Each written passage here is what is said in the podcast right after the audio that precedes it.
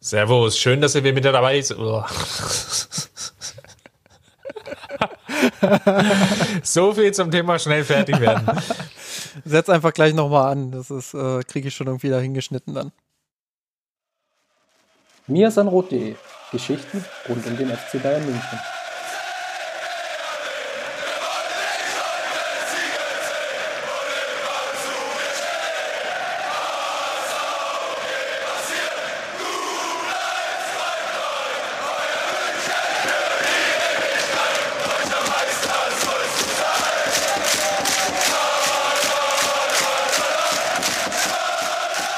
Servus, herzlich willkommen. Schön, dass ihr wieder mit dabei seid zur 192. Ausgabe des Mir sind Rot Podcast, die den wundervollen Sendungstitel tragen wird. Wäre oder beziehungsweise Meere den Anfängen. Da haben wir das Wortspiel ja auch schon mal untergebracht für heute. Und natürlich wird es darum gehen, wie der FC Bayern gegen Köln gespielt hat. Wir wollen einen ganz großen Ausblick wagen. Die Münchner stehen ja wieder vor dem Klassiko oder Klassiker oder Klassiko naja, ihr könnt es euch im Endeffekt aussuchen. Oder einfach nur vor dem Heimspiel gegen Borussia Dortmund für die etwas Älteren unter uns. Älter bin ich auch, Christopher Ramm, und ich habe meinen Jungspund an meiner Seite. Grüß dich, Justin. ja, da, da fühle ich mich gleich wieder jung, wenn du, wenn du hier solche Ansagen machst. Äh, danke für die, für die warmen Worte und Servus in die Runde. Los geht's natürlich immer wieder mit der Kategorie Hausmitteilung. Da einen Hinweis ich, meine Wenigkeit, war zu Gast im Deutschlandfunk und durfte am Samstag im Sport, am Samstag, so gute fünf, sechs Minuten ähm, darüber philosophieren, wo eigentlich die Probleme liegen, ähm, die viele Bayern-Fans mit Qatar Airways haben. Anlass oder Aufhänger, und das war im Endeffekt der Grund, warum ich auch in der Sendung war, war ein erneuter Werbespot, den Qatar Airways zusammen mit dem FC Bayern initiiert hat. Nicht nur, es gab auch viele andere Partner von Qatar Airways. Es war eine Reihe von Fußballvereinen, aber auch Basketballvereine, die unter Ain't No Sunshine, unter dem Song Nein, ich werde ihn jetzt nicht pfeifen und auch nicht singen und nicht anstimmen, ähm, beschrieben haben oder dann im Endeffekt die Spieler zu Wort kommen lassen haben, im Sinne von, ja, wir, wir vermissen euch Fans. Und zumindest im FC Bayern-Spot, den habe ich mir angeguckt, ähm, wurde teilweise auch auf Großaufnahmen von Fans aus der, ja, zumindest, ich bin mir nicht ganz sicher, ob es aus der eine Szene war definitiv aus der Südkurve, aus der anderen bin ich mir nicht ganz sicher, aber die Einstellung, das Close-Up relativ nah, bin ich mir nicht ganz sicher, in welchem Stadionbereich das war. Aber kurzum, da wurden eigentlich die Fans wieder instrumentalisiert ja, und, und wurden gemein gemacht mit der Sache, ja, Qatar Airways und die, wir sind doch eigentlich dafür und wir wollen das irgendwie alles zusammen erreichen. Das ist zumindest in der Konstellation kritisch und war sicherlich, äh, wenn man bedenkt, auch wie kritisch vor allem die aktive Fanszene, die Qatar Airways und deren Arrangement beim FC Bayern sieht, dann ist das wieder so ein Fettnäpfchen, wo der FC Bayern da, glaube ich, in den letzten Wochen sehr, sehr stark reingetreten ist und, und vermehrt. Falls euch das interessiert, werden wir dann nochmal den Link herstellen zum Deutschlandfunk, da ich das, könnt ihr das Ganze nochmal ein bisschen ausführlicher hören. Dann, Justin, lass uns doch mal zum Sportlichen noch kommen. Dann wieder berühmt, berüchtigt, fangen wir an bei den Amateuren. Die waren zu Gast bei Waldhof Mannheim. Genau so ist es. Ähm, war ein sehr wildes Spiel, zumindest in der ersten Halbzeit, ähm, wo, wo die Bayern Amateure gar nicht mal so gut in die Partie gestartet sind, ähm, auch ein relativ schnelles Gegentor bekommen haben, ähm, durch Feldhahn per Elfmeter äh, dann doch äh, den Ausgleich noch geschafft haben. Ähm, in der zweiten Halbzeit ähm, ja, waren sie eigentlich drückend überlegen, die Amateure. Am Ende war es dann 2-2.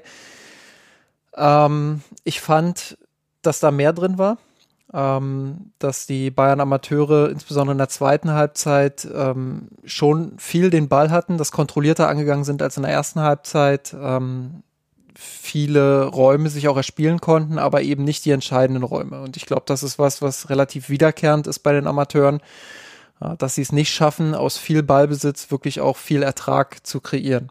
Da fehlt dann die Tempoverschärfung in der Offensive, ähm, da fehlen die Läufe, ähm, da fehlen die Kombinationen. Ähm, am stärksten waren sie, fand ich zumindest, zwischen der Halbzeit, äh, zwischen, dem, zwischen dem Anpfiff der zweiten Halbzeit und ungefähr der 65. Minute, wo dann Torben Rhein ausgewechselt wurde. Ähm, ich fand, dass Rhein ähm, ein sehr starkes Spiel gemacht hat. Erste Halbzeit war gut von ihm, zweite Halbzeit war für mein Empfinden sogar sehr gut. Ähm, hat sich viel zugetraut, hat gut auch die Verbindungen im Mittelfeld hergestellt. Ähm, hat das ähm, zwischenzeitlich, ich überlege gerade, ob es der Ausgleich war, was das 2-2, hilf mir kurz. Das 2-2 ähm, mit dem Freistoß, ja. Ja, ähm, da hat er, da hat er wunderbar mit, ähm, ja, mitgeholfen quasi ähm, in der Kombination. Ja, ähm, dass es am Ende nicht reicht zum 3-2 ist irgendwie ein bisschen frustrierend. Ähm, auf den Kanälen wurde es ein bisschen gefeiert als siebtes Auswärtsspiel äh, nicht verloren irgendwie. Ähm, ich konnte in diesen Feiertenor nicht so wirklich einsteigen, weil ich das Gefühl hatte, da wurden zwei Punkte verloren und nicht einer gewonnen.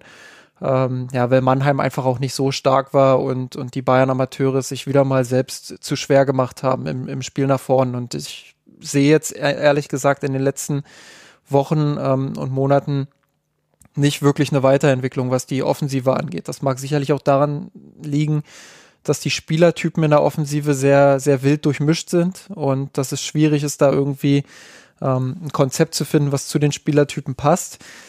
Aber ähm, ja, das, das kann nicht die einzige Ausrede sein. Also das ist einfach spielerisch im, im Spiel nach vorne zu wenig und ähm, da muss in den nächsten Wochen was passieren und angesetzt werden. Ähm, sicherlich kann man auch argumentieren, der eine Punkt ist, ist gut, ähm, ist wieder ein Schritt in Richtung, in Richtung Klassenerhalt irgendwo. Aber ähm, ja, ich habe einfach das Gefühl, dass es zu wenig war. Es sind ja auch noch 13 Spiele, also durchaus noch ein straffes Programm, was die Amateure abzuspulen haben. Der Vorsprung ist gegenwärtig jetzt sechs Punkte, wobei genau genommen kann man es nicht ganz sagen. Wir nehmen gerade auf, wo eine Reihe von Nachholenspielen stattfinden unter Oerding Ingolstadt, Lübeck, die ja auch mit unten drin stehen und der MSV Duisburg.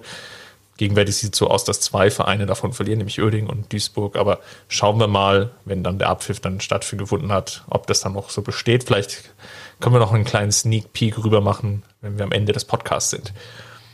Dann Justin, lass uns mal sprechen über die Abteilung Erste Bundesliga. Dort ging der FC Bayern gegen Köln zu Werk. Es war, glaube ich, nochmal als Rekapitulierung ja relativ wichtig, da in der Bundesliga die zwei Spiele zuvor ja nicht gewonnen wurden. Es gab einen Unentschieden gegen Bielefeld, einen 3 zu 3 und einen 2 zu 1 Auswärtsniederlage gegen Frankfurt. Das Ganze hat da dazu geführt, dass der doch recht komfortable Vorsprung in der Tabelle zusammengeschmolzen ist auf zwei Punkte. Und wenn man es ganz genau nehmen will, kann man sogar argumentieren, Leipzig hat jetzt die deutsche Meisterschaft wieder eigens in der Hand, wie ich bei, ich weiß gar nicht, bei wem ich es gesehen habe, aber ich habe irgendeinen Tweet von, von einer Sportseite gelesen, und dachte, das ist eine wahnsinnige Erkenntnis, die jetzt mitgeteilt wurde. Aber gut. Lothar Matthäus so hat das, glaube ich, auch bei Sky nochmal äh, bekräftigt, dass, äh, dass das war auch eine sehr schöne Analyse. Da hat Lothar Matthäus gesagt irgendwie, ähm, ja, Leipzig hat es jetzt in der eigenen Hand. Die müssen äh, nur gegen die Bayern gewinnen und sonst auch noch alle anderen Spiele gewinnen und dann sind sie Meister. so einfach geht's. Genau, dann ich Gut, nehmen wir es mal so hin. Schauen wir kurz auf die Aufstellung. Es war vielleicht noch mal die Chance zu rotieren, weiß ich ehrlicherweise gar nicht genau. Ja, ne, das ist so der Punkt, haben wir auch die letzten Male schon häufiger drüber gesprochen. Ist das jetzt wirklich noch eine, eine Möglichkeit, wo er rotieren kann, Flick oder nicht? Er hat sich für eine Mini-Mini-Rotation entschieden, hat Choupo-Moting erneut gebracht hat Musiala im Vergleich zum Spiel gegen Lazio in der Mannschaft gelassen. Und für mich ganz interessant, Musiala auf der 10 behalten und äh, Chupo als Linksaußen aufgestellt. Hat dich das auch überrascht? Ähm, ein bisschen, ja. Ähm, obwohl äh, Chupo Mo Wing ja eigentlich ein, schon, schon in seiner Karriere schon das ein oder andere Spiel auf der, auf der Außenbahn gemacht hat, ähm, habe ich schon fast gedacht, dass, äh, dass er eher wieder Chupo Mo 10 ist und in der Mitte spielt. Ähm, war nicht der Fall. Fand ich auch gut so, ehrlich gesagt, weil ähm, Musiala hat ein sehr starkes Spiel gegen die Roma, äh, gegen, Lazio gemacht. Ähm, ja, dementsprechend äh, konsequent von Flick, ähm, das so aufzustellen. Auch deshalb, weil er dadurch weniger rotieren musste. Ne? Also wenn du äh, Musiala wieder auf den Flügel stellst, Chupomoting auf die 10, äh, dann hast du zwei Positionen, die anders sind im Vergleich zu, zu Lazio in der Offensive. Ähm, genau, so war es eine. So war es eben nur eine, genau. Ähm, dementsprechend, ja, äh, hat es mich nur teilweise überrascht. Ähm, mich hat ein bisschen überrascht, zumindest im, im ersten Gedanken, dass Lucas Hernandez äh, nicht die Chance bekommen hat, von Anfang an zu spielen. Im zweiten Gedanken habe ich dann mich auch so ein bisschen von äh, Twitter geleitet ähm, und den, den Antworten, die ich da auf einen Tweet bekommen habe, ähm, habe ich dann nochmal genauer drüber nachgedacht und fand, dass es durchaus nachvollziehbar ist. Ähm, Hernandez hat halt das Pech, dass die Bayern jetzt im Pokal ausgeschieden sind. Ich bin mir ziemlich sicher, wenn die Bayern jetzt unter der Woche ein Pokalspiel gehabt hätten, ähm, dass er dann entweder gegen Köln oder eben jetzt im Pokal äh, von Anfang an gespielt hätte. Ähm, so hat er eben kein Spiel von Anfang an und Flick hat halt sich dazu entschieden, die Viererkette nicht umzubauen und sie sich einspielen zu lassen für das Dortmund-Spiel. Ähm, ja, dementsprechend ähm, auch das irgendwo eine unglückliche Entscheidung äh, wenn man das aus Lukas Perspektive betrachtet, aber eine nachvollziehbare Entscheidung, wenn man das ähm, aus Trainerperspektive sieht. Dann mal kurz zum Spielverlauf abgerissen. Ich glaube, es geht relativ schnell. Ergebnis war ja dann deutlich. Erste Halbzeit war zusammengenommen vielleicht die konstanteste Leistung, so würde ich es bezeichnen, der vergangenen oder eigentlich fast des Kalenderjahres 2021, wenn ich jetzt mal so im Kopf nochmal für mich rekapituliere, weil man es auch geschafft hat, defensiv relativ gut zu stehen. Gut, das war jetzt vielleicht nicht so besonders schwer, weil Köln offensiv wirklich nicht viel angeboten hat. Aber den Gegner konnte man aus bayerischer Sicht bei null Torschüssen lassen oder halten in der ersten Halbzeit. Also es ist auch nicht wie in den anderen Spielen, wo man zum Teil ja auch überlegen war, zum Beispiel gegen Schalke, ist es den, dem Gegner eben nicht gelungen, dann auch nochmal vereinzelt vors Tor zu kommen. Also das war insgesamt gut und der Offensivvortrag war vielleicht bis auf die ersten fünf, zehn Minuten, wo es so leicht schleppend war, lief es dann doch relativ gut an und man konnte sich die ein oder andere Torchance herausspielen. Hat zwei Tore selbst erzielt, auch aus schönen Pressing-Situationen zum Teil heraus, wie beim zweiten Treffer, den Goretzka ja mit eingeleitet hat.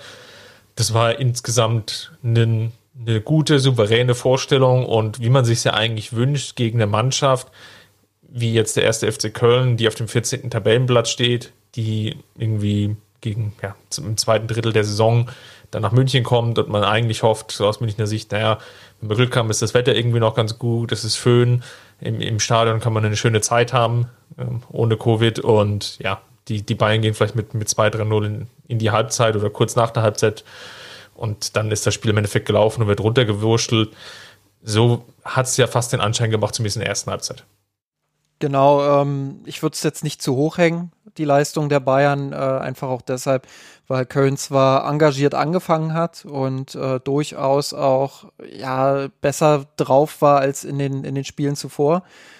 Lag auch ein bisschen daran, dass es für Köln ähm, auch da nochmal Hausmitteilung. Ich war im Rasenfunk zu Gast jetzt äh, die Woche. Ähm, da habe ich das auch nochmal so, so gesagt. Ähm, für Köln ist es eigentlich das einfachste Spiel der Saison. Ähm, einfach deshalb, weil niemand irgendwas von denen erwartet in dieser Partie und ähm, weil sie den Ball nicht ganz so oft sehen. Und äh, Köln hat ja enorme Probleme damit, mit dem Ball Lösungen zu entwickeln. Ähm, dementsprechend, ja, war das, war das äh, eine gute Leistung der Kölner, aber keine, die jetzt irgendwie, ja, irgendwie stellvertretend dafür steht, dass Köln jetzt irgendwie einen Aufschwung bekommt oder so. Das war mit dem Ball schon teilweise selbst in den Umschaltmomenten noch recht dürftig, was die Kölner da angeboten haben. Ähm, ja, da, da weiß ich auch nicht, da, da wäre schon was drin gewesen, glaube ich, in der ersten Halbzeit. Da hätten sie schon auch die ein oder andere Chance noch ausspielen können. Ähm, klar, die Bayern haben das ordentlich verteidigt, aber ähm, ich würde das nicht zu hoch hängen, weil der Gegner einfach auch wirklich sehr, sehr wenig angeboten hat, äh, was, was das Spiel nach vorn anging. In der zweiten Halbzeit hat der FC Bayern ja viel angeboten. Wenn ich mal in die Torschussstatistik schaue, wie gerade schon erwähnt, 7 zu 0 in der ersten Halbzeit für die Münchner, in der zweiten Halbzeit dann ein 7 zu 6. Also im Tennis wäre es immer noch ein Satzgewinn gewesen, aber natürlich schon deutlich knapper im Tiebreak. Und ja, vom Spielverlauf ja, kann man das natürlich irgendwie nachvollziehen. Das fängt natürlich schon an mit diesem ganz kruden individuellen Fehler, der, ich weiß gar nicht, fünf, sechs Defensivspieler, die beim Gegentor von Skiri unterwegs waren, weil einfach keiner wirklich so klären will. Und das war eigentlich so dieses, dieser Gegentreffer war so sinnbildlich für auch viele Defensivleistungen, die wir in den vergangenen Wochen mal gesehen haben, wo die Restverteidigung dann einfach nicht präsent genug ist. Ja, auch gerade bei den Gegentoren gegen Bielefeld, wo wieder ein Einwurf nicht richtig verteidigt wird, etc., etc.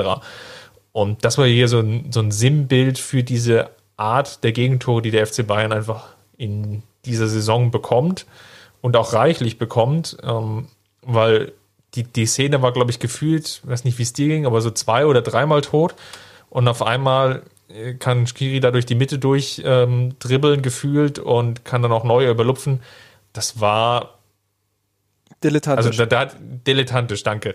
Ähm, und man hatte natürlich auch den, wieder den Eindruck gewonnen, oh Gott, jetzt kann das Spiel wieder kippen. Ne? Das war so ein 2 zu 1. Auf der anderen Seite, ja, ist, die, die Münchner konnten es dann noch relativ stabil irgendwie noch, noch runterspielen, aber den, den souveränen Eindruck, den man in der ersten Halbzeit vermittelt, der war eigentlich aus meiner Perspektive jetzt nicht vollends weg, aber geriet wieder ins Wanken. Ja, das war äh, echt Slapstick vom Feinsten, was sie da angeboten haben hinten in der, in der Verteidigung. Ähm, ich würde daraus jetzt nicht mehr drehen, als es, als es war. Ähm, so ein Missverständnis ähm, passiert und ähm, das passiert selbst den Besten. Ähm, aber es passt natürlich so ein bisschen in das Bild, dass die Bayern hinten in dieser Saison einfach Abstimmungsprobleme haben. Und mit Boateng Alaba hatte ich eigentlich immer noch das beste Gefühl.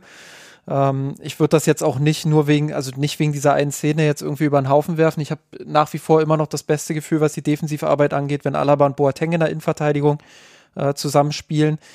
Aber die Szene und, und nicht nur Boateng und Alaba, auch alle anderen, wie, wie sie da verteidigen, das, äh, das darf dir nicht passieren. Und ähm, ja, Skiri nimmt das dankend an und ähm, eigentlich sind die Bayern ganz gut in dieser Halbzeit gestartet. Ich hatte schon das Gefühl, dass sie die, die Kölner dann ähm, relativ schnell wieder dann auch, ähm, ja, ihnen relativ schnell wieder zeigen, wir sind hierher im Haus und, und bringen das auch nach Hause. Aber dann kam halt diese Szene und mit dieser Szene kam halt eine Phase von gut 15 Minuten, äh, wo es sehr wild war. Und ähm, das ist, glaube ich, ähm, so ein Stück weit auch darunter zu verbuchen, was man medial immer ganz gerne als in Anführungszeichen Momentum liest. Ähm, also einfach dieses, dass Köln nochmal noch mal Wind kriegt, dass Köln nochmal daran glaubt, dass da irgendwas geht. Und dann war Köln auch plötzlich richtig mutig. Dann, dann haben sie auch geschafft, die Bayern mal unter Druck zu setzen in gewissen Zonen. Und ähm, ja, ähm, man hat den Bayern dann auch angemerkt, dass sie gemerkt haben, okay, hier läuft nicht alles so nach Plan. Und ähm, ich würde nicht sagen, dass die Bayern das in dieser Phase extrem schlecht gemacht haben, aber Köln war dann einfach auch stärker im Spiel und, und hat so ein bisschen davon profitiert, äh, dass sie psychologisch diesen kleinen Vorteil dann hatten in dieser Phase. Und ähm, ja, dann kam Thomas Müller auf den Platz.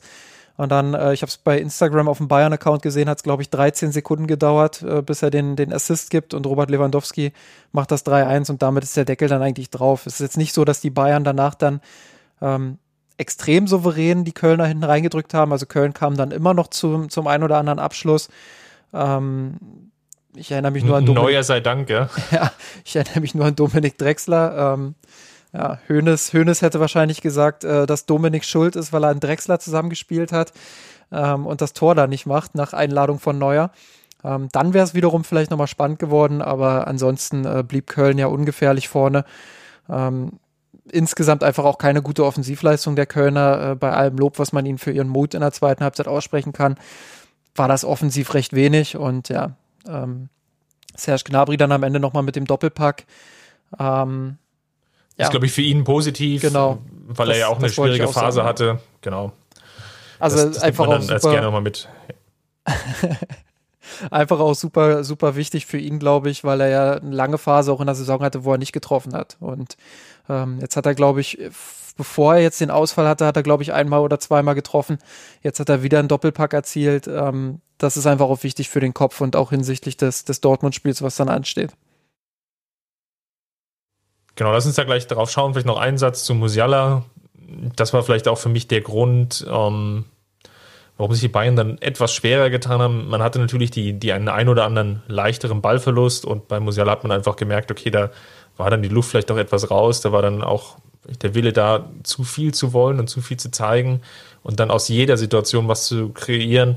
Das sind einfach so Fehler, die passieren dann einem, ja mittlerweile ja auch 18-Jährigen. Er ist ja jetzt volljährig, jetzt können wir ihn ja richtig äh, jetzt, beurteilen. Jetzt, jetzt kann man richtig an die Wand fahren.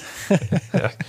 Nein, also das war einfach auffällig ähm, und ich glaube, was Flick positiv gemacht hat, ne, auch jetzt nochmal im Vergleich jetzt zu letzter Woche, was wir ja auch diskutiert haben, er hat dann auch relativ früh dann gewechselt, hat ja Müller und Gnabry dann in der 64. Minute gebracht und hat eben nicht noch ich sage jetzt mal bis zur 70. Minute gewartet und dann versucht zu gucken, ah, wie entwickelt sich das Spiel, sondern hatte schon den Eindruck, okay, jetzt hier passiert nicht mehr ganz so viel, wir haben zu viele leichte Ballverluste, ich muss jetzt mal mit Wechsel reagieren. Und die Bank hat es ja an der Stelle dann eben auch hergegeben, dass jetzt eben mit Müller und Gnabry wieder zwei Spieler zur Verfügung stehen, das glaube ich insgesamt auch ein positives Zeichen ist. Genau so ist es. Ähm, das ist nämlich der, der große Unterschied, glaube ich, auch, ähm, dass er jetzt in diesem Spiel eine Bank hatte, der auch vertrauen konnte, wo er auch wusste, die kommen rauf und haben sofort Impact. Ähm, das war jetzt in den letzten Spielen nicht immer so gegeben, aber jetzt mit den Spielern, die langsam zurückkehren, hat er auch auf der Bank wieder die ein oder andere Option mehr, wo er sagt, äh, die kann ich, die kann ich jederzeit dann auch bringen, wenn es mal nicht so läuft. Ein kurzes Wort würde ich noch gerne zu Chupo Mo äh, loswerden. Ähm, ich fand, dass er insbesondere in der ersten Halbzeit ein gutes Spiel gemacht hat, sehr aktiv war, ähm, immer wieder auch gute Aktionen, gute befreiende Aktionen vom Flügel hatte. Ähm, ist jetzt nicht dieser typische Tempo-Dribbler, aber mit seiner unorthodoxen Spielweise ähm, kann er in so einem Bundesligaspiel gegen Köln, glaube ich, äh, schon auch äh, ja Akzente setzen im Bayern-Spiel und äh, nicht nur wegen des Tores, ähm, sondern allgemein von seiner Spielweise hat er mich in diesem Spiel so ein bisschen an Ivan Perisic erinnert. Ähm, ja, der einfach auch nicht so dieser typische Flügelspieler war, der ständig ins Eins gegen Eins gegangen ist, sondern auch so ein bisschen eingerückt gespielt hat, ähm, viel auf Kombinationen auch aus war. Und ähm, ich kann mir vorstellen, dass das eine Position ist, ähm, ja, in der, in der Chupo häufiger spielen kann, gerade auf Bundesliga-Niveau und äh, ja, wo er den Bayern auch weiterhelfen kann.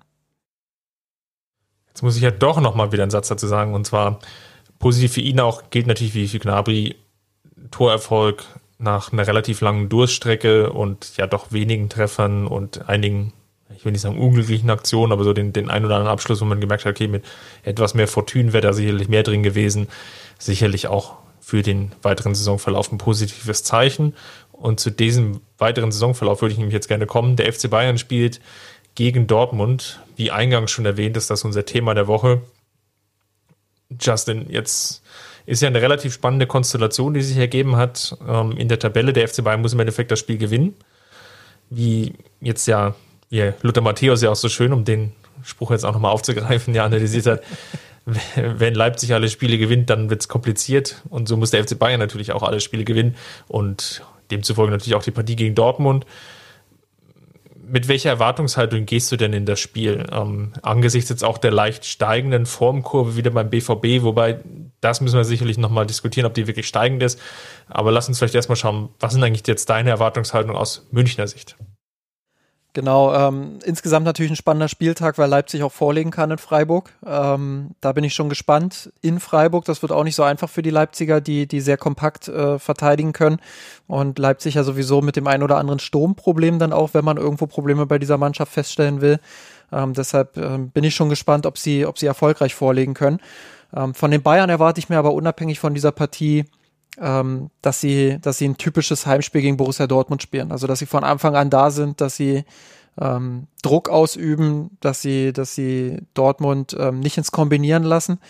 Ähm, ich glaube, dass das wird sehr wichtig sein, dass die Bayern ihnen auf den Füßen stehen in den wichtigen, in den wichtigen Räumen. Ähm, ja, die, die, dass das Pressing zuschnappt einfach auch, dass sie sich da nicht überrumpeln lassen. Ähm, und dann musst du natürlich sehen, wie du, wie du Erling Haaland in, in den Griff kriegst. Also das wird, glaube ich, äh, einer der Schlüssel sein. Wenn du, wenn du sehr hoch stehst und ähm, die langen Bälle von Hummels beispielsweise durchlässt, ähm, dann, dann kommt Horland ins Laufen und dann wird's ja sehr düster. Also wenn wir von aufsteigender Formkurve sprechen, äh, dann sprechen wir auf jeden Fall von äh, über Erling Haaland, der, der ja ein Monster da in der Offensive ist. Das ist ja Wahnsinn, ähm, was der mit seinen gefühlten 3,50 Meter Körpergröße ähm, und, und 40 kmh was der für ein Tempo drauf hat. Also ähm, finde ich immer wieder beeindruckend. So, dass das ist äh, allerhöchstes Niveau von der Beweglichkeit, von, vom Tempo her. Ja, und dass er, dass er Abschlüsse kann, jetzt mal die zwei Dinger gegen Gladbach außen vor, ähm, hat er auch bewiesen. Äh, dementsprechend, glaube ich, wird das ein großer Schlüssel sein, dass die Bayern ähm, nicht allzu oft in die Situation kommen, dass sie, dass sie den Rücken von Erling Haaland sehen. Das war ja auch eines der Probleme, die der FC Bayern ja im Hinspiel hatte. Dort hatte Haaland ja dann zum 2 zu 3 Anschluss dann nochmal getroffen in der relativ spät 83. Minute. Aber ich erinnere mich auch, dass er da zwei, drei Abschlusschancen eben hatte. Ich glaube, die, die eine Szene, wo Neuer dann Was, ich glaube, es war im Bundesligaspiel, ne? Und nicht im, im Supercup. Oder war es erstmal im Supercup, ne? Im nationalen ja. Supercup, wo Neuer den, den rausfischt. Also die, die Szenen, wie ihr schon merkt, ähneln sich. Ähm, häufig wird dann versucht einfach, oder Dortmund spielt dann den langen Ball hinter die Kette und hat natürlich dann auch die, das nötige Potenzial, sich dann auch aus den Pressing-Situationen der Bayern zu befreien und dann kann es eben gefährlich werden. Auch weil Sancho wieder in Form ist. Genau so ist es. Ähm, Sancho, Sancho ist, ähm, ich habe jetzt neulich die Statistik gesehen, ich glaube, der hat in 13, in den letzten 13 Spielen oder in 13 Spielen 2021 ähm, hat er sieben Tore und acht Vorlagen oder andersrum, irgendwie sowas. Ähm, auf jeden Fall an, an ganz vielen Toren ähm, beteiligt jetzt wieder, ähm, nachdem er eine relativ schwache Hinrunde hatte. Dribbelstark, das, das weiß jeder, Tempo weiß auch jeder. Ähm, ich glaube, die Bayern sollten sich nochmal gut das 1 zu 0 gegen Gladbach im Pokal unter der Woche anschauen. Ähm, wir nehmen jetzt am Mittwoch auf, gestern war das. Ja, da, da hat, haben die Gladbacher eigentlich eine eigene Ecke. Und da muss ich so ein bisschen auch an die Bayern denken danach, weil, weil die das auch ganz gut drauf haben, eine eigene Ecke irgendwie äh, in einen Konter für den Gegner zu verwandeln. Und dann geht's wirklich ganz schnell. Drei, vier Kontakte, Sancho ist durch, macht das Tor. Ähm, wird noch kurz auf Abseits spekuliert, war dann aber kein Abseits, also wirklich ein herausragend ausgespielter Konter. Und da ist Dortmund einfach bockstark nach wie vor ähm, eine der besten Umschaltmannschaften, die es so gibt. Ähm, mit Sancho, mit Holland, äh, auch mit Marco Reus, der, der aktuell vielleicht nicht in absoluter Top-Verfassung ist, ähm, der aber auch ähm, ja, ein überragender Konterfußballer ist.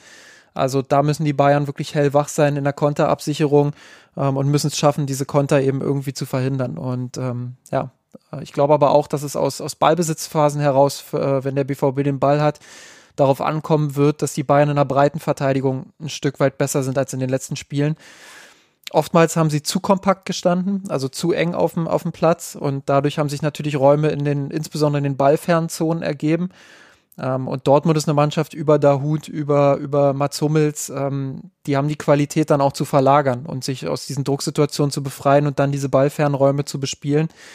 Auch das wird in der Verteidigung äh, ein Schlüssel sein, ja, um Dortmund nicht allzu oft vor das eigene Ko äh, Tor kommen zu lassen, weil wenn sie diese Verlagerung spielen können, dann haben sie das Tempo und die technische Qualität, ähm, das auch bis zum Ende auszuspielen. Der Hut ist sicherlich auch einer der Spieler, der daran beteiligt ist, dass jetzt Dortmund, ich glaube, vier Spiele in Folge gewonnen hatte, ähm, nachdem sie ja eine, eine, sehr wechselhafte Phase hatten, ähm, bisschen vielleicht auch zur Trainerverkündung für die neue Saison. Und der Hut ist sicherlich auf jeden Fall der Spieler, was ich jetzt eigentlich sagen wollte, der eben auch aus Mittelfeld heraus eben dann dieser Spieler sein kann, der das äh, Spiel mit ankurbelt vorne.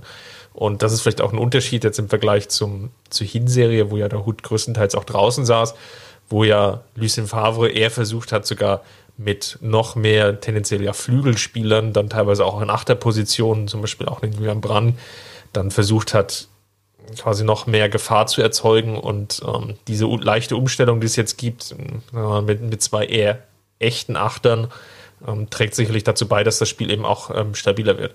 Das heißt aber auch im Umkehrschluss nicht unbedingt, dass das jetzt so viel besser ist. Wenn man sich jetzt auch eine Partie gegen Gladbach anguckt, das war jetzt die ersten 45 Minuten jetzt nicht wirklich überragend bewältigen. Deswegen bin ich auch gespannt, ähm, ob es dem FC Bayern eben gelingt, vielleicht auch Drucksituationen gleich frühzeitig zu erzeugen, wie sie es ja unter Flick vor allem im vergangenen Kalenderjahr sehr gut geschafft haben. Und diese Drucksituation dann vielleicht auch zu dem ein oder anderen Torerfolg ja, er, erzwingen können, will ich es fast nennen, um eben dann auch Dortmund wesentlich mehr rauszulocken und einfach nicht diesen, diese gefährlichen Situationen zuzulassen, eben dass du sehr hoch stehst, wie eben schon angesprochen, und dann in mögliche Kontersituationen oder Umschaltmomente reinkommst. Ich glaube, das wird sehr entscheidend sein. Sagen wir mal, die ersten 15, 20 Minuten, wie kommst du aus Sicht des FC Bayern eigentlich in diese Partie?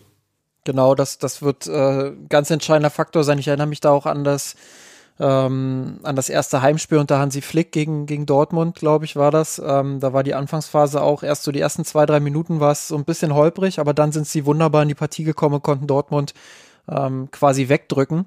Und ähm, wir haben oftmals darüber gesprochen, dass die Dortmunder dann dazu neigen, auch gegen, gegen Bayern, gerade in München, äh, so fünf bis zehn Meter zu tief zu verteidigen. Und wenn die Bayern das schaffen, sie hinten da einzuschnüren und, und ähm, ja, wirklich vor Anfang an zu zeigen, ähm, wir pressen euch hier weg, ähm, dann, dann glaube ich, äh, haben sie eine gute Chance. Aber wie gesagt, sie müssen gerade in der Konterabsicherung hinten wirklich äh, wachsam sein, dass sie da nicht Mann gegen Mann spielen, ähm, sondern wirklich versuchen, ähm, immer einen Mann mehr absichern zu haben, als die Dortmunder vorne haben, ähm, auch mit schnellen Spielern abzusichern. Äh, ich glaube, das wird, wird ganz wichtig sein. Ähm, ansonsten, du hast es gesagt, äh, Dahut natürlich positiven Effekt mit dem Ball, aber trotzdem ist der Spielaufbau nicht wackelfrei bei den Dortmundern. Also ähm, gerade gegen Gladbach auch viele Bälle im Zentrum verloren. Auch Dahut hat einige Bälle verloren. Ähm, ich glaube schon, dass wenn der Maschinenraum Kimmich, Goretzka, Müller dazu packt, ähm, dass es da den ein oder anderen Ballgewinn geben kann. Äh, und dann kommt es für die Bayern wiederum darauf an, auch, auch schnell umzuschalten und sich die Chancen ähm, zu erarbeiten. Und was gegen Dortmund immer wirklich auch gut war von den Bayern, war die Effizienz. Also ähm, auch das wird natürlich ein entscheidender Punkt sein. Gegen Köln hat es wieder in die richtige Richtung sich entwickelt, ähm, dass die Bayern gegen Dortmund dann wirklich auch ihre Chancen nutzen und vielleicht auch aus einer Halbchance dann das erste Tor machen oder so. Also das war immer was, was, was sie ausgezeichnet hat gegen Borussia Dortmund. Ähm, und das wäre sicherlich auch gerade in der ersten Halbzeit dann wichtig, um, um das Spiel in die, erst, in die richtige Bahn zu lenken. Lass uns mal auf das Personal schauen. Ich glaube, es gibt im Endeffekt im Vergleich jetzt zur Partie gegen Köln, die Änderung hast du ja schon gerade angedeutet. Ich denke, dass Müller auch in die Startelf rückt. Und dann ist die, glaube ich, die entscheidende Frage höchstens noch, ob Gnabry ebenfalls in die Startelf rückt. Das kann ich mir ehrlicherweise noch nicht vorstellen, sondern ich denke eher, dass Sané in der Startelf bleibt. Also dass Müller vielleicht sogar die einzige Änderung ist. Pavard ist jetzt nach seiner Quarantänezeit wieder ins Training eingestiegen. Ich gehe aber davon aus, angesichts der Form der letzten Wochen, dass Sylinho dann den Rechtsverteidiger mimen darf. Der Kühlschrank, ja. Ähm, der, der Kühlschrank, der aufgrund seiner technischen Vorzüge Testsieger unter allen Kühlschränken 2021 ist. Ähm, nein, also Süle, Süle wird spielen, denke ich. Ich kann mir nicht vorstellen, dass Pavard jetzt nach, nach der Pause sofort wieder reinrückt, zumal es jetzt nicht so war, dass Pavard vorher überragend gespielt hat. Ähm, das wäre dann vielleicht nochmal was anderes gewesen. Wenn er da top in Form gewesen wäre, dann hätte Flick sich das vielleicht nochmal überlegt. Ja, aber so ähm, wird die Viererkette Davies, Alaba, Boateng und Süle sein. Davor Goretzka, Kimmich, ähm, davor dann Müller, Sané und, und Coman, denke ich. Und Lewandowski dann in der Spitze. Und ja, dann, dann haben die Bayern auf jeden Fall eine schlagkräftige Truppe ähm, um Dortmund äh, ja zumindest ins Wanken zu bringen, um es mal vorsichtig zu formulieren.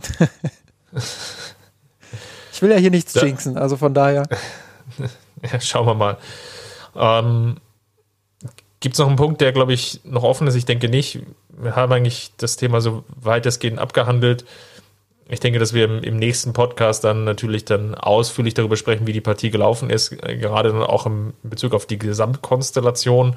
Wenn man sich das ja in der Tabelle nochmal vor Augen führt, hat der FC Bayern ja nahezu alle Mannschaften jetzt gespielt, die unten drin stehen und hat eben noch fast alle, die jetzt oben sind.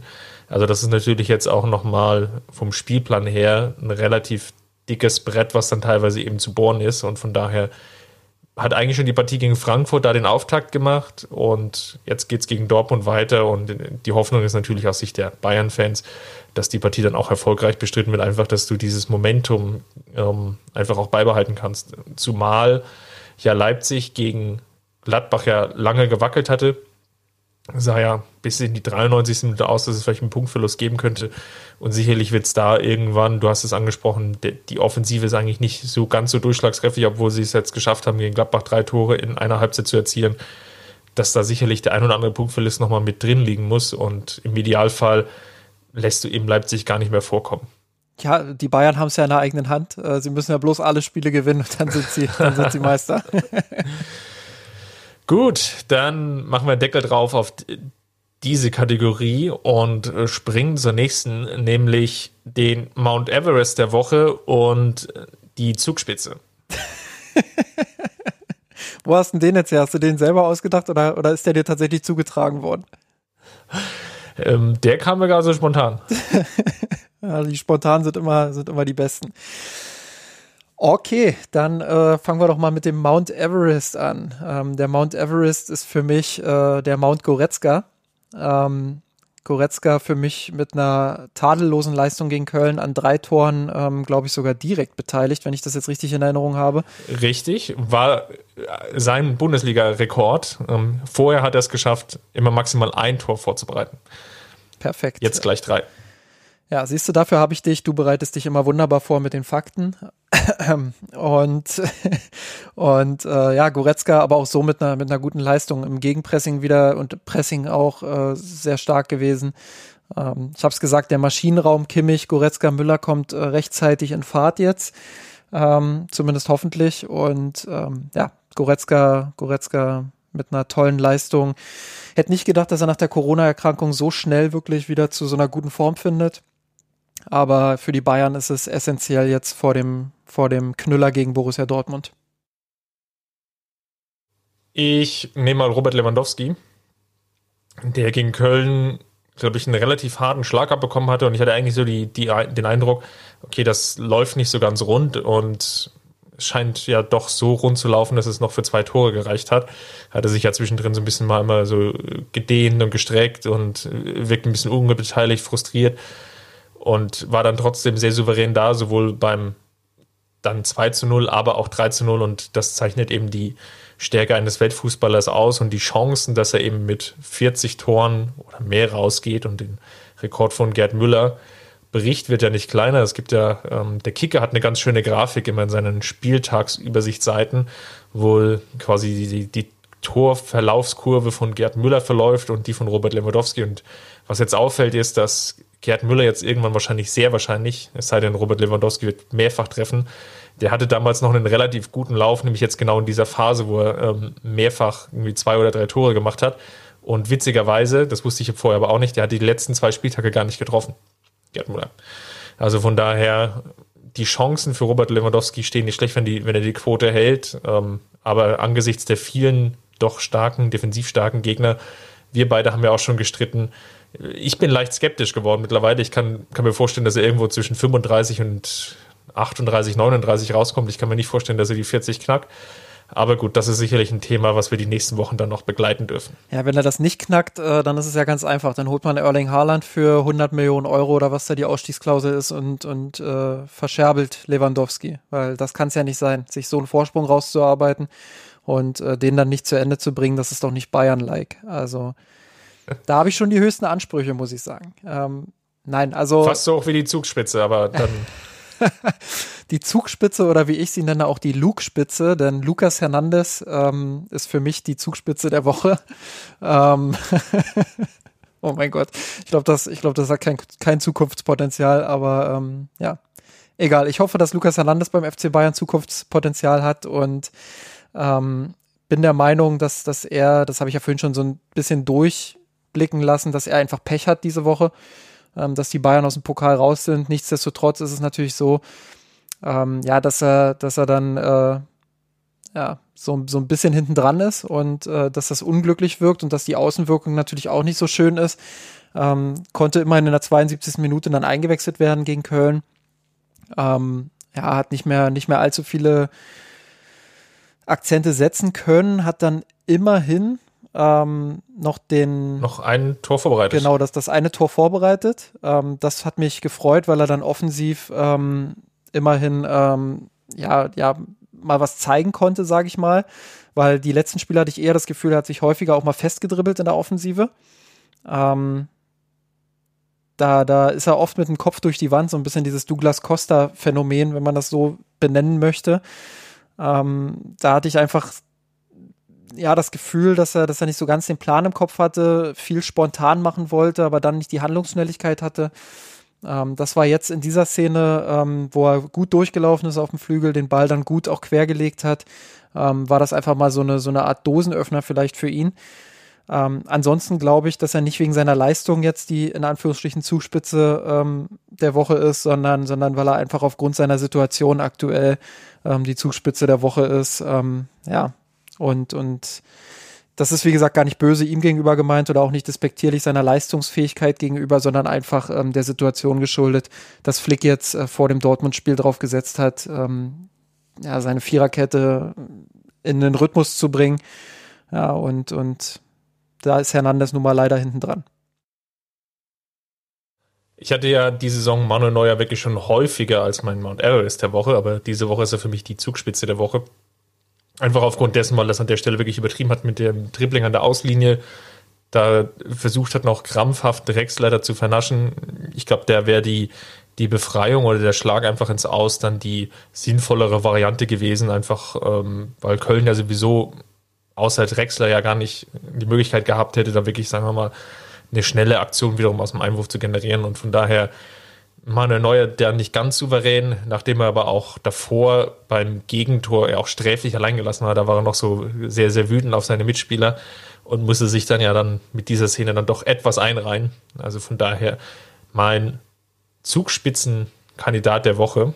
Aber mm, mal gucken, ob es gegen Dortmund dann wieder in die andere Richtung geht, nämlich noch weiter nach oben. Rein leistungstechnisch hätte man natürlich auch Boateng und Alaba dann, dann wieder nennen können. Ähm, will ich an der Stelle auch nochmal ergänzen, bevor jetzt wieder alle wütend auf mich sind, äh, dass ich Lucas Hernandez genommen habe, obwohl er ein Tor vorbereitet hat. Ähm, wie gesagt, das war gar nicht leistungstechnisch gemeint, sondern einfach ähm, aufgrund der Gesamtkonstellation, wie wir immer so schön sagen. Die Gesamtkonstellation ähm, bei unserem Podcast wird auch bereichert durch eure Rezensionen, die uns bei iTunes erreicht haben. Das war einmal Biene32, die gesagt hat, äh, für Bayern-Fans, er muss, das ist natürlich sehr löblich, äh, freuen wir uns. Und auch Adrian Oeck hat uns sehr positives Feedback gegeben, hat genannt, es ist unser Lieblingspodcast oder sein Lieblingspodcast. Unseres ist hoffentlich auch. Und wenn ihr ähnliches Feedback habt oder auch negatives Feedback, wir sind da gerne offen, dann ähm, ja, positiv gerne bei iTunes, negatives noch äh, vielleicht erstmal zu uns. Dann können wir das gerne aufgreifen. Ansonsten, ja, kommt mit uns ins Gespräch ähm, auf Twitter, im Blog unter ein bisschen rot. Ansonsten im Zweifelsfall noch bei Facebook und natürlich bei Instagram, wo wir jetzt äh, dank dir ja einige taktische Grundbegriffe ja nochmal zusammen äh, ja, kennenlernen und erläutert bekommen. Und das ist sicherlich auch nochmal ein Mehrwert, ähm, wenn ihr da nochmal nicht, noch nicht ganz sattelfest seid und äh, immer ein bisschen erschrocken seid, welche Begriffe denn Justin hier so um sich wirft. Schaut da mal bei Instagram unter mir sein Rot vorbei. Da lernt er, glaube ich, noch das ein oder andere. Also ich lerne auf jeden Fall auch noch dazu. Also von daher ist es gar nicht so schlecht. Schaut auch an der Stelle auch an äh, Luisa, unsere Autorin, die, die da mit mir zusammenarbeitet. Also ähm, nicht alles stammt aus meiner Feder. Ich bereite die Grafiken immer vor und ähm, arbeite mit ihr zusammen an den Texten. Ähm, deshalb an der Stelle auch nochmal Shoutout an sie. Dann haben wir es für heute wieder und macht's gut. Servus. Servus. Wir haben den Kampf gewonnen, den Thron erkommen, der Haien hat's gemacht. Ich hab geträumt von dir,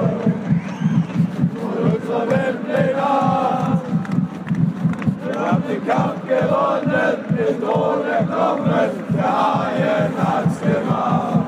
Ich hab geträumt von dir, von unserer Weltpläne. Wir haben den Kampf gewonnen, den Thron erkommen,